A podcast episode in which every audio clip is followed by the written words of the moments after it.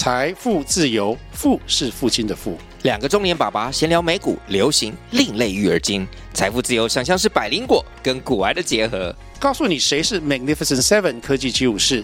你该买瘦瘦比双巨头吗？从马斯克到泰勒斯，从华尔街到好莱坞，我们都追得上。新的一年听新的 Podcast，让我们一起财富自由。富是父亲的富哦。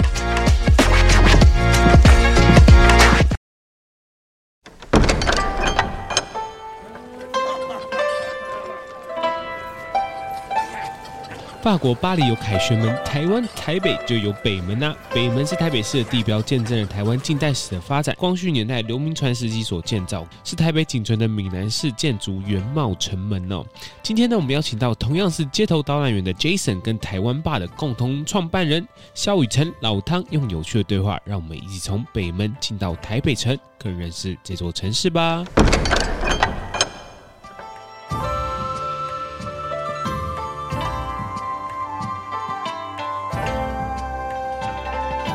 欢迎收听《生动台北》。Hello，大家好，我是 Leo，台北市的街头导览员，A.K.A. 非常机车的 Podcast 公司老板。Hello，大家好，我是 Jason，我是明炫代班主持人以及 Switch 台北的 Organizer。然后，如果你记得我的话，我上过一集，我被演上了。北门的话，我们第一个想到要邀请的 Podcast 的就是我们的台湾吧的老汤，我们欢迎老汤。Hello，生动台北的观听众朋友，听众朋友，大家好，我是台湾吧的雨辰老汤。啊，就其实我。叫叫老汤，我都一直都觉得很别扭，因为只有很别扭嘛？只有只有娜娜，就只有台湾吧内部的伙伴会这样称呼我。出去外面很少拿老汤这个词来行走江湖的。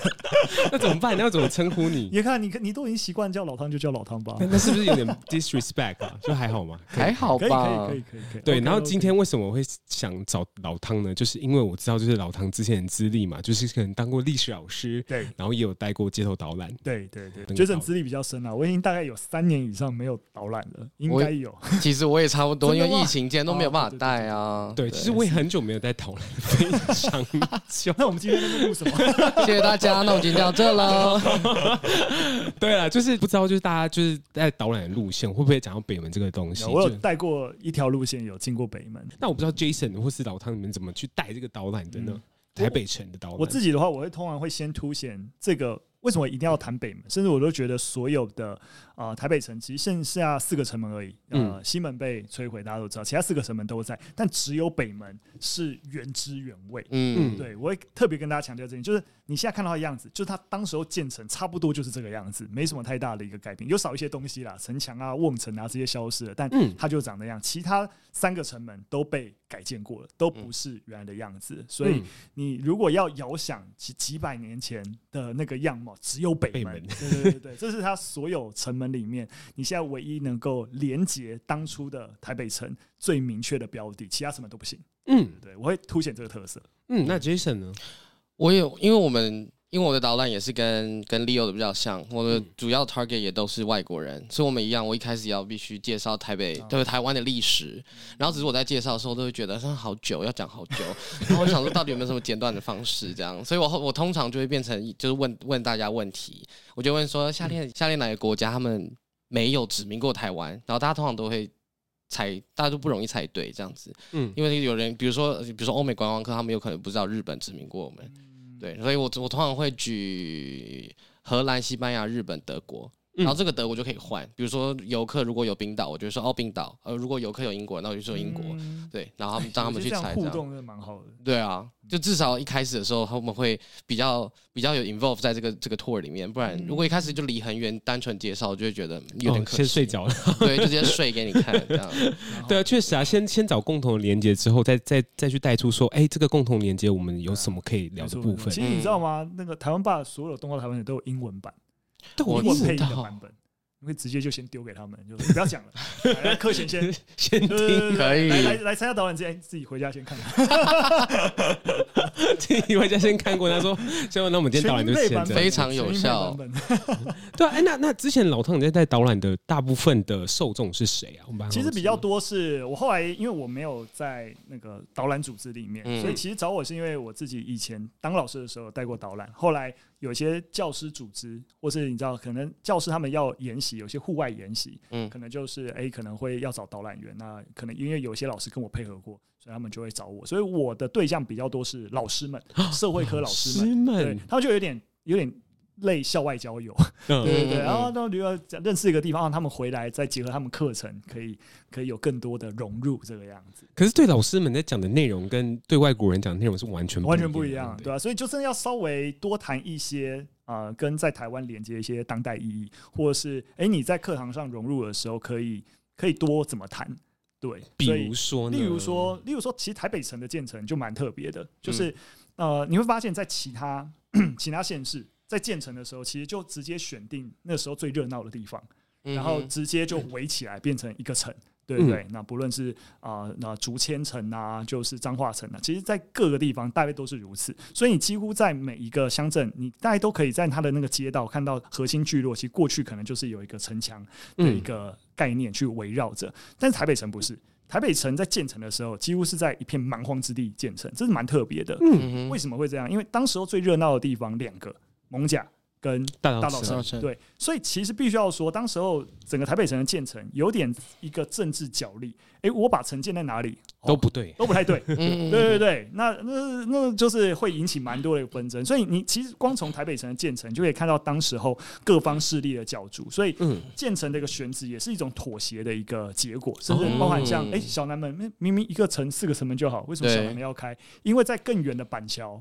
希望他们有独立的门哦，就是在一方势力，哎，我捐赠你盖城啊，对不对？你给我一个独立的门，让我进出，对，我不想要跟那个蒙甲地区的人一起进出之类的。所以就是，你就看到从这个建成，包括从选址到开什么门，那其实是有背后这些不同势力在当时候的运作的一个结果。对，所以我可能就会多谈一些。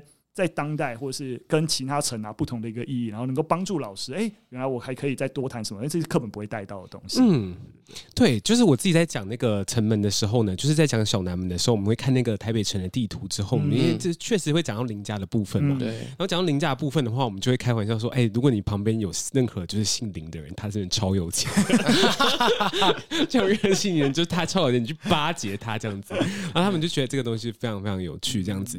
然后那时候就是我记得。我们那条路线哦，就是经过啊、呃，我们是从中山堂经过中山堂，嗯、可是我们不会到台北。北门的那边正前面，我们是从中山堂旁边远远的看过去，嗯，就是北门的部分。嗯，然后呢，就说，哎，其实北门当初在建的时候，它的它的建的方式其实是有点斜斜的嘛。对对对，是斜斜的原因是什么？要不要跟大家分享？风水考量。那我想就让学生，哎，我跟你说风水问题好了，没错，这个是风水的问题。然后，但我通常都会略过这一段，所以把决定把球丢。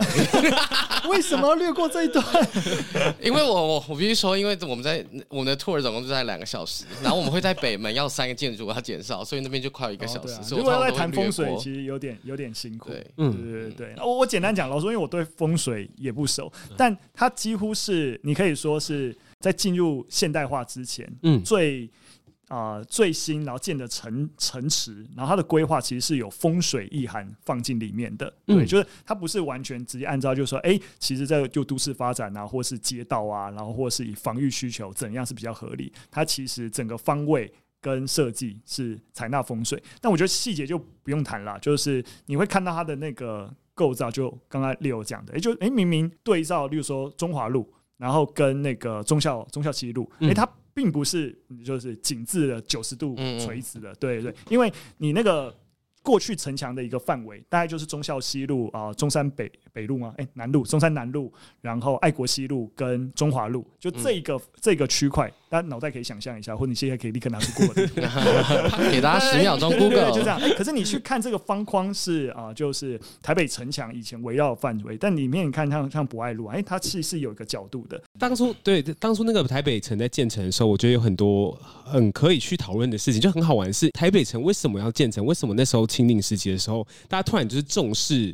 台湾这件事情，嗯，因为那时候就是发生一个非常非常重大的事件嘛，中法战争的关系，突然就觉得说，哇，台湾这个东西好像会一直遭人就是骚扰这样子，而且是一个军事上面非常重要的地方。可是就是我觉得在讲就整个建成的过程中，就是刘铭传真的是扮演一个蛮重要的角色的。嗯。嗯，其实我们像在，例如说，因为我都会跟历史老师分享，我都会在揭示另外一个意义，其实就是刘铭传跟刘敖之间的冲突。就是其实因为我们都知道，其实台北的重要性提升、建成啊等等，它其实在当时候从整个清领时期的脉络，其实是有一个由南重心转向北的过程，对不对？这、嗯、是大家可以知道，因为以前我们就会说义府嘛，府是哪里？就是台南府城，嗯、对对对。那可是随着就是啊、呃，就是比较清领后期，随着开港通商啊等等，茶叶贸易啊，然后樟脑的贸易啊，都在北部，所以哎，北部的重要性开始提升。可是刘铭传刚当时候，你可以知道，那过往的一些政治精英或是一些政治势力，主要在南部。对，那这个转型过程当中，其实刘铭传有点像空降，对不对？对，所以他其实，在跟本来的一些啊势力在抗衡的过程，当然还有其他的那个清末一些派系问题啊，他其实跟当时候的刘敖其实是啊就是不对盘的，所以一个。在南边，然后刘敖在南边，所以刘铭传其实是以北部为据点，嗯、所以它其实一样，像我刚才说的，啊、呃，有一个大大主轴，就是一个整个重心往北边转，但它其实背后也还是有一些在清末那种的政治斗争啊、盘算啊的一个冲突底下，然后反映了哎，刘铭传为什么相对要经营北部，因为要避开一些南部的一些政治的一些压力。嗯，因为那时候就是有说，就是刚开始说，哎，这个台湾省建省之后，为什么省会要？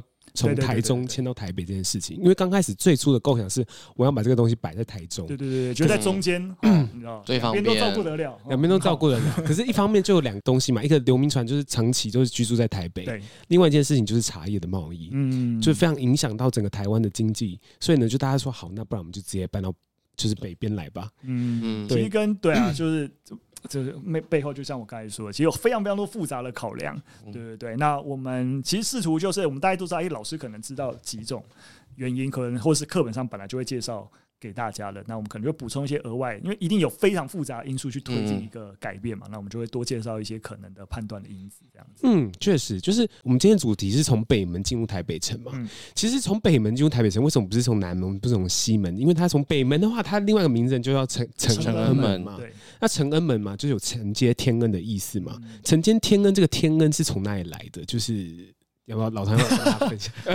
没有来过，不 Q 杰森，为什么要 Q 我？毕竟是来宾，毕竟是来宾。好，那简单跟大家讲一下，北门在过去啊，在它的。北边外面有一个瓮城，然后再往北边有个所谓的接官亭。嗯，那接官是接什么官呢？就是啊，清廷的政府在北京嘛，嗯、对不对？所以有所谓一些钦差大臣啊等等啊，其实他们如果要来就是台湾视察，基本上都是随顺着那个淡水河口，在淡水河港登陆之后，然后啊顺流顺着淡水河上来，所以他们登陆的位置大概就是在今天台北城比较北边的淡水河的河道。嗯、所以他们下船之后，其实就是从北边进入的，他们不是从南边来的，对不对？所以其实，在这个因为这个关系，所以你知道，所有钦差大臣，他们往往就所谓的奉皇帝的一个你知道那皇恩，所以承恩门有点就是因为北北门就是负了接待，就是啊、呃、就是中央官员，所以有这个命名的由来。嗯，我那时候中法战争有个非常重要的地方就是护卫，就是现在的淡水嘛。嗯，就是那时候就是呃法国人在打护卫的这个地方呢，就是护卫从淡水那边进来之后，第一个进入的城门就会是北门这个地方。其实日军也是。嗯，对对对。那时候刘铭传在设，后来在建成，后来在设立炮台的时候，就在护卫设的炮台，就这个东西就是要护着北门这个地方的，就是希望说，哎，这个地方大家如果从护卫这个地方进来的话，不要太容易让就是敌军进来，所以就是在这个地方守护着北门这样子。嗯，所以就是北门就是非常多，就不管是外地来的人啊，或是日军进来的话，就是都从北门这个地方进来。确实，那时候在建成整个过程中，我觉得有非常非常多的东西可以分享。就是比如说，呃，我们从北门走进来的时候，第一就是那条街叫府台街洋楼嘛。那府台街洋楼之后，刘铭传进来的时候，就是建了非常多有趣的建筑，也是历历史意义非常重大的建筑。那这个部分，我们就可以请 Jason 来分享一下。我通常在我通常在讲介绍北门的时候，会提另外一个东西啦，嗯、就是。我会，我大概把北门介绍台北城的历史，我都分三个阶段。然后第一个阶段就是清零，然后但因为一样，我是要带外国外国的游客，所以我都我会就用 hashtag 这样。然后我通常清零的 hashtag 是 fundraising，就是募资，因为那个、嗯、因为那个时候刚开始他们要建成的时候，他们没办法拿到这么多资源，毕竟。毕竟那个远远远的北京皇帝没有想要给那么多钱，所以他们就募资。然后通常募资带进来的意义就是会去带到当地的政府跟当地的士绅，或者是跟商人的关系这样子。嗯，对，通常清领我会带到这个，然后就可以再到带到大道城那边，大道城的整个商业发展起来，跟台北城互相相互影响的关系这样子。刚刚讲到那个 fundraising，当初其实那时候说台湾省台湾要建省的时候，那时候刘铭传当下其实立马反对的。反对的原因是因为台湾所有的资源都是从福建省来的。嗯，那所以如果如果今天台湾独立建省的话，这些资源、这些钱从哪里来？没错，他们很担心就被福建切割。就如果本来是福建省一部分，那福建省本来理应要支援台湾，但你今天你是省，你自己。你自己看着办啊，对，自己搞自己。福建省要支援你，对对对，所以他其实是有，的确有那时候有这样的担忧。哦，所以那时候建省不是直接叫台湾省，我记得好像就是只有福建台湾省。那时候就是刘铭传就是觉得说，好，你不能切割我才愿意，对你，你不要切割我才愿意建省这样子，因为就是就是就是刚回回归到刚刚 Jason 讲那一点，就是。Hashtag fundraising 这个东西就基本上来说就解决了钱的问题。嗯嗯，那个时候中央政府就说好，那这这笔钱呢，就可以拿来，就是开始做所有的所有性质的建造都可以。那时候刘铭传在这边留下了非常多的东西。有人说，就刘铭传就是把就是台北城当做一个实验场，就是现代化的实验场。嗯没错，这因为这其实你知道吗？就我们一定必须只不能站在台湾聊，就是刘铭传的建设，就一定要败在，例如说最起码在更大的，包含整个中国的当时候的发展脉络，以及整个东亚的一个结构。因为其实刘铭传所属的派系是淮军。对，所以其实淮军本来就是在清末，那其实，在推行整个中国现代化的一个很重要的一个派别，对，农章整个体系，对对对，所以他们急于的必须再从地方作为一个地方的封疆大吏，然后做出一个示范，因为相对中央比较孱弱嘛，对不对？所以 对对对，所以其实刘铭传是有这样的领命，跟就是在这个淮军的一个的一个政治主张。跟立场底下，啊，需要在啊台湾做出这些现代化的一些建设的，对，所以你如果只看刘铭传这一回事，可是你又摆在清末的一个现代化的一个作为，跟淮军跟不同派系之间的冲突，又是另外一个光景。嗯，所以就是确实就是刘铭传在这边建设了非常多东西，也带了非常多有趣的洋玩意儿啊，洋玩意儿。对啊，所以所以我不知道 Jason 会不会跟大家分享说，其实那时候当时的台北城其实是整个中国非常现代化的一个城市。我通常会提到的就是铁道。嗯，然后，但我通常会是在进到要介绍日志的时候会讲到这件事，因为那个时候日日本日本人进来之后嘛，他们开始指明这件事，然后他们在北门附近改了现在的铁道部，现在是铁道部博物馆，嗯，然后原本原本是他们的办公室嘛，然后通常我提到这边的时候，我就说为什么他们想要来一开一开始就要来处理铁道呢？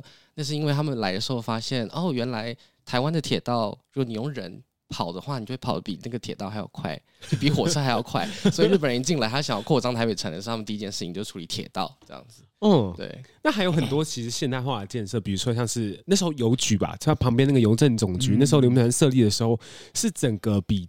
整个中国都还要早的，然后那时候在设立这个东西的时候，大家觉得说，哎，这个东西邮政邮局是怎么运作的？就是还大家还搞不清楚是怎么回事。嗯，其实其实呃，Leo 跟 Jason 讲，其实也都是的确，我们真的在谈台湾史，尤其这一段发展的时候，都会带到。可是的确尴尬的点，其实就是实际上面啊，真的的现代化的作为，的确像 Jason 讲，其实多半会集中在日治时期，嗯，比较有。遗产遗留下来，因为包含，例如说以铁道来说好了，其实流民团时期所有铁道在日治时期的真的纵贯线是完全废弃掉的，嗯，对，或是整个邮政系统，其实在日本也是基本上是重建的，所以很多流民船当时候呃有一些开启，但是实际上面并不是真的对于当时候台湾或者遗留到现在的一些现代化的一个产物是有明确的连结点的，但的确当时候也真的是在中国各个以当时候管辖区里面最先进的。对，可那个先进也是有原因的，因为台湾真的相对来说，比起当时候中国的其他的省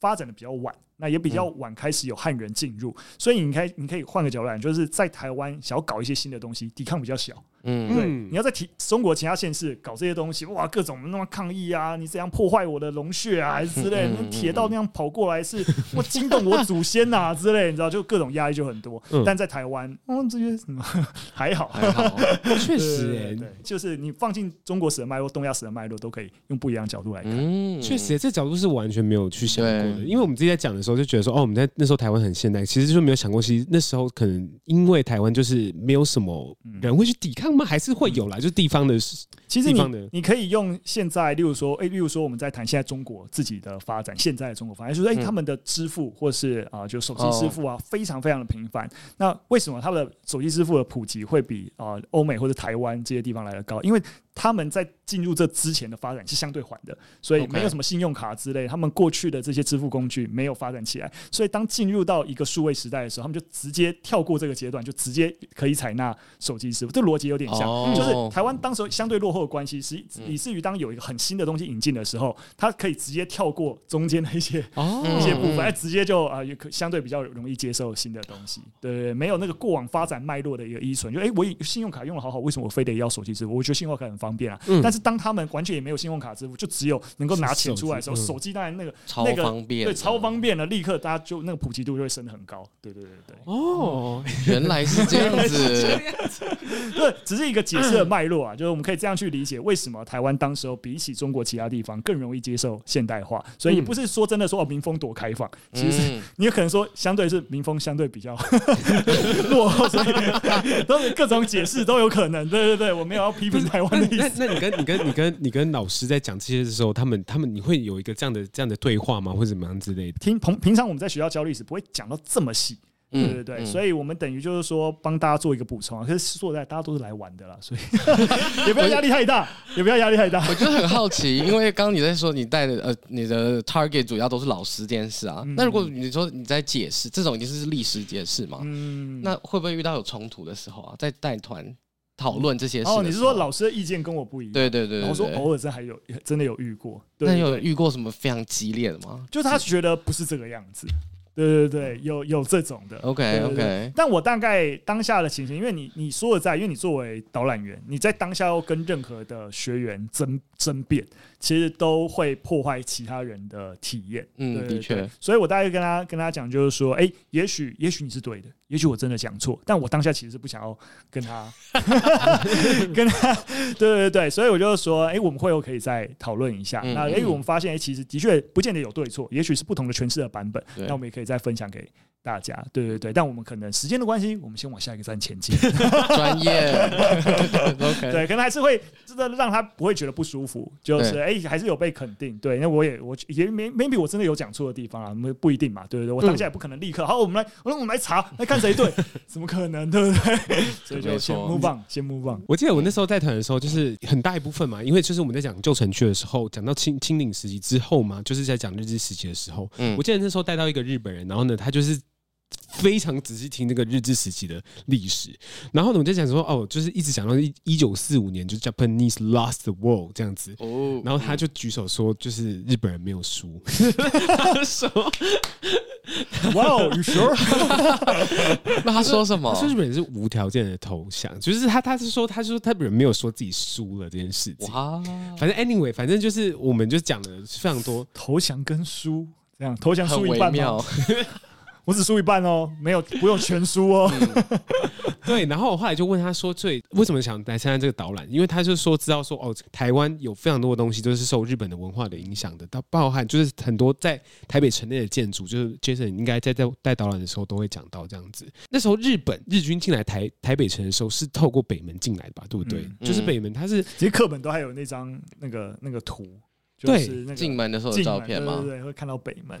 那时候就是没有血流成河吧？对不对？没有没有没有，是和平开开城，和平开城。其实在大概就是台北城跟台南城都是和平开城。嗯、对，那台北城主要是因为那个呃辜显荣，那其实是士绅的共识啊，辜显荣只是一个代表。嗯、那台南其实是在巴克里啊，就是呃就是一个呃基督长老教会的神父的协助底下，所以其实他们都是都不是个别。的案例，所以我必须要说，那个台北城开门，其实顾显荣有点衰，因为后来就大家就会用这个东西说，哇，汉奸，但但其实不是，当时候其实是共识。像台南城开城，怎么没有人在骂巴克里，对不对，对？你知道吗？就是对，就是因为因为当时候必须要说，其实已经陷入动乱了，整个城内的秩序是非常混乱的，所以。日军进城反而是能够维稳整个城内的秩序，因为早就那个官员该跑的时候就跑了，你知道吗？嗯、到处那个整个城内是打家劫舍的状况，非常非常混乱，是吗？对对对，嗯、所以这是当时候这是必要的啦，就是说在那个状况底下。所以那时候辜显荣是被推上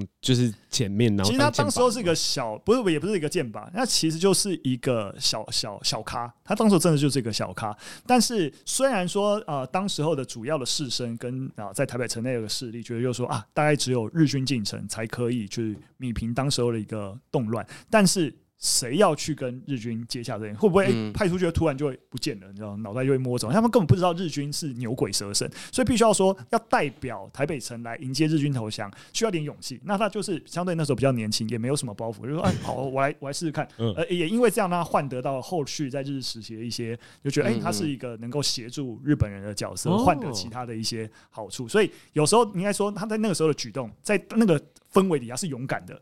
对对对，因为大家没有人知道日军进城会发生什么事情，然后他勇敢的来，嗯、好好，你们没有人敢，好我来，对，嗯、反正我小咖，我也没有什么家累，对对对，我鹿港上来的，对对对，我来试试看。对，所以但是那时候就是很年轻，然后觉得说自己没有什么可以失去的，然后我我很多帮他超易解释啦，不过就是 大概 大概在那个氛围底下的状态会是这个样子。你你可以想象啊，那个你知道什么邱逢甲、啊、他们那个从总统，那就是唐景松，那么全部都一个一个。哦呃呃，邱逢甲要往南走了，反正唐景崧就已经叛逃了，对对对，所以整个台北城是非常混乱的，对，所以你几乎可以想象那时候的失序的情形是没也没有官兵在维护秩序，没有什么什么警察类似这样的概念都没有，对对，对，所以那是啊，呃，逼不得已了，必须要说有点。两两害相权取取取其轻，就是要让日军来维护秩序，还是要让这些本地的盗匪持续作乱？那不管怎样，秩序优先。所以啊，他们当然也不是说觉得啊啊迎接日军很开心，其实不是，就是你总比这些盗匪。动乱好，总有一个相对更强的力量来啊弭平这些盗匪，对对对，嗯、所以那时候氛围是这样，并不是说哇有一群人就好好喜欢日军哦，要迎接他们，不是这个样子。嗯，我每次在带团的时候，就说其实台湾虽然有被日本殖民，那时候也有非常多不公平的事情发生，可是为然可是台湾人对相对于韩国人，嗯嗯嗯，就是没有那么强烈的不喜欢，或是没有那么多强烈的。就到非常恨或是讨厌这件事情。嗯，那其实我其实蛮好奇，是像老汤，你会用什么样的角度去解释这件事情？其实呃，大概学界还是有一个通通论，当然那个这个背景当然是非常复杂。但其实最核心，因为你真的去看日本在韩国的治理情形，跟在台湾治理其实相差不远。对，当他开始要哎有一个整体的政策要内地延长的时候，哎，其实韩国跟台湾其实差不多的。对，但是有一个很明显的区隔，就是韩国是整个民族，整个原来的独立国家，然后整晚被日本端走。嗯，对，但台湾不是，台湾当时候一直都不是一个独立的国家，所以当然现阶段的我们到政治光谱里面的，你知道，政治光谱就是哇，另外一个概念，对对对。可是对他们而言，就是在当时候情形底下，他们是从本来是中国的一个省。对不对？然后他们被不要了，对不对？当时候的那个明星是非常气愤，就是说，你知道什么？宰相有权能割地，孤身无力可回天，就是他那个脉络就是，哎，我们被中央政府抛弃，抛弃了。对对对，所以他们当然怀怀有一个呃，多数的汉人怀有一些汉文化的元素，可是不像韩国，他们是整个国家民族是整个民族被端走，对，所以台湾并没有在当时候有一个很相对强烈的一个国族意识，对。可是必须要说，如果我们我们我们这时间在推远。推到啊、呃，就是皇民化时期。其实皇民化时期，尤其是最最明显的一个表征，就是啊、呃，招募阿兵哥嘛，对不对？嗯、就是开始有台籍日本兵。其实韩国也有类似的类似的政策。然后我们在台湾，我们会知道，在谈到皇民化时期，就说，哎，其实台湾人在当时候其实很热烈，想要当日本兵的，对，想要。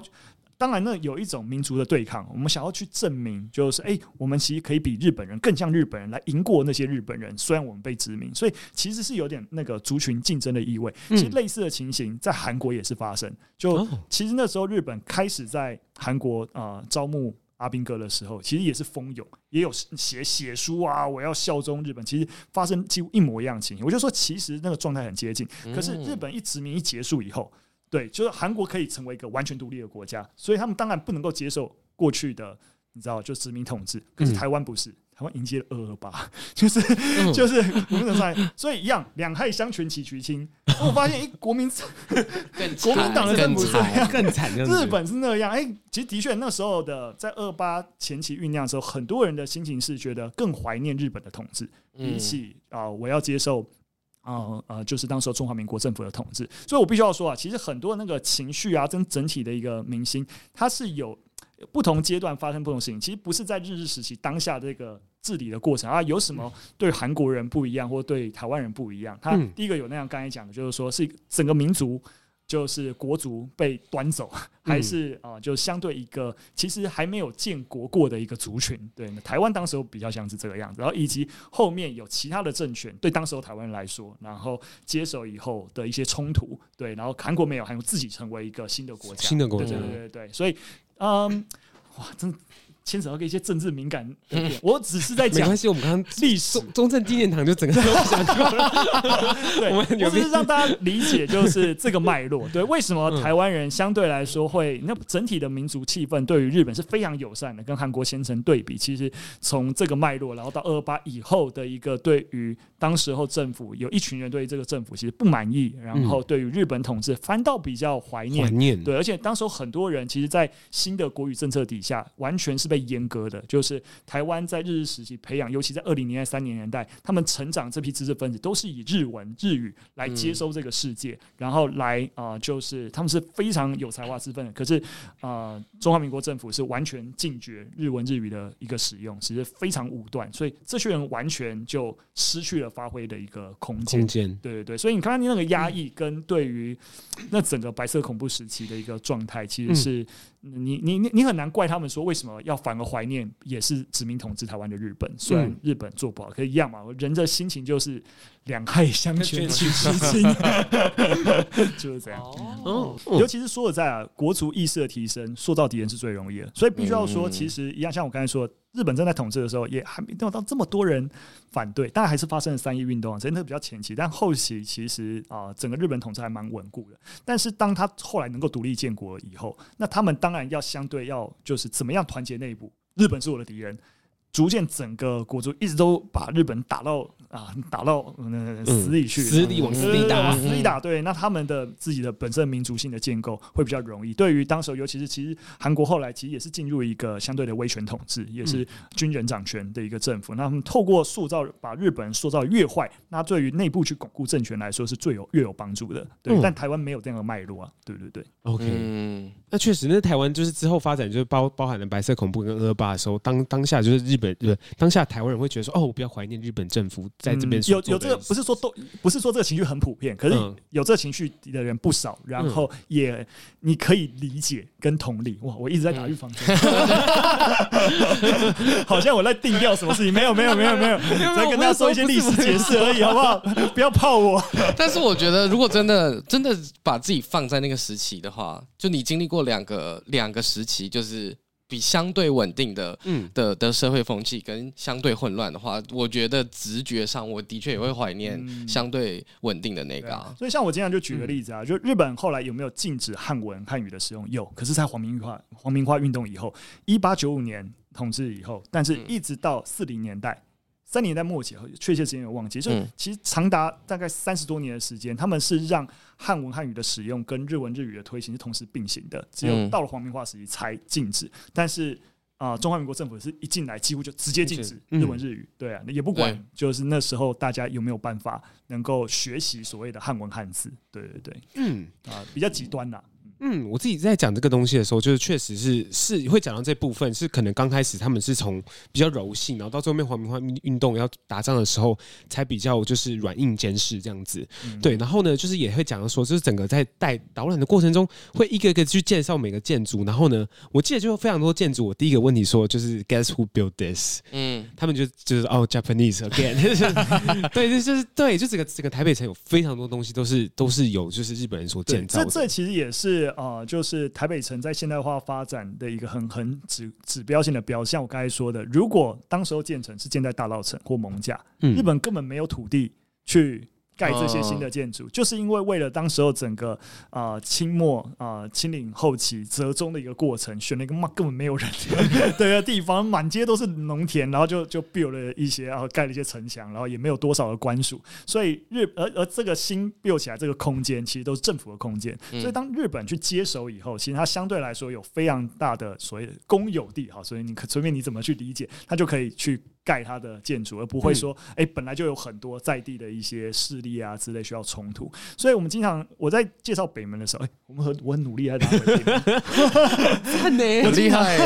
我经常在讲，就是当时候在日日日日时期，有一个很显著的一个样貌，就是你站在北门这个线啊，就是大概在你可以说在二零年代、三年代的时候，你站在北门这条线，你往北边看是一个。跟往南边看，几乎可以说是像这两个国度一样。往北边看，整个大道城是一个汉文化、汉民族相对来说比较兴盛啊，有各种的，就是庙宇啊或干嘛，然后啊、呃、非常热闹，然后。啊、呃，可也相对比较 local，然后可是往只要北门往南边一看，哇，那个现代化整齐的街道，然后就是啊、呃、相对的高楼，然后就是啊、呃、比较现代化混合式的一些建筑啊等等，那整个形成哇，你你往南走，瞬间好像进入一个就是洋风的一个国度；往北走，瞬间进入一个就是汉民族的国度，就几乎是两个世界。北门刚好就是一个界限。哦，哎、欸，真的 好厉害，真的是，我觉得我们两个今天真的学到蛮多东西的，感谢。对，就看到两个不同不同的国度，可是确确实在日籍后期的时候，他们想说，哎、欸，其实。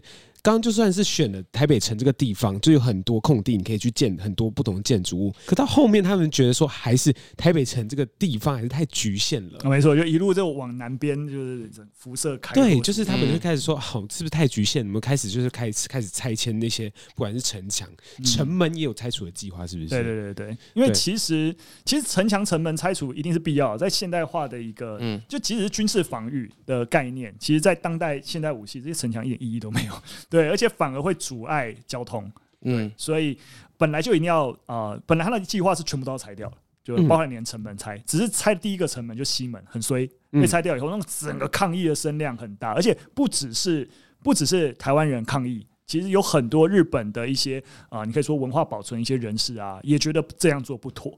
对，所以才让总督府紧急喊刹车，所以其他四个城门就会保留下来，就是争议不断吧，嗯、就是那时候就争议不断，然后到后面就是甚至国民政府迁台的时候，到了某个时期的时候，国那个国民政府就决定说，啊，我们要改变那个城门的样貌，是不是？嗯、然后只有北门留下来，是不是应该让 Jason 讲讲话？哦、oh,，OK OK，没有问题，这个我可以。那真的，我没记错，大概是六七零年代的时候，台湾要推广的风气就是我们一定要回到我们的祖国去，所以所以当时的政府就把其他除了北门以外的剩下的的城门全部都改建成，我通常会介绍会说北京 style，因为是如果用英文的话就说北京 style。然后其实看如果现在去看北门跟看其他门的话，其他门很明显你会看到。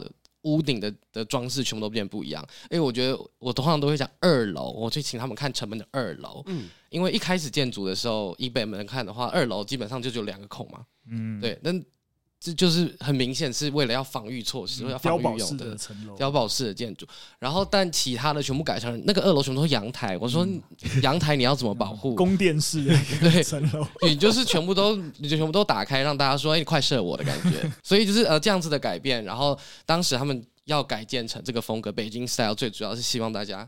有点有点一直想要让路过或看到的人想到的事情，怀念中国。没错，我们要回去，我们要回去祖国这样子。嗯，对。一九六六年哦，就是台北市政府开始以就是整顿市容以及符合观光需要为由，然后开始把就是可能东门、南门还有小南门全部全部改成为就是那个你现在看到的样子，现在看到的样子。对。然后那时候就是其实北门那时候也要改，可是可是那时候有个争议是，哎，如果其实那时候就是那个旁边有个忠孝桥引道，嗯，主要是因为对啊，配合什么？配合配合引道，本来就是干脆北门道拆了，干嘛还要花钱去改它？对，那时候就是希望是整个就是拆除掉，就是我们就不要留了，就是根本不用改。然后呢，就是说好，那我们就先留北门的，反正之后要拆了。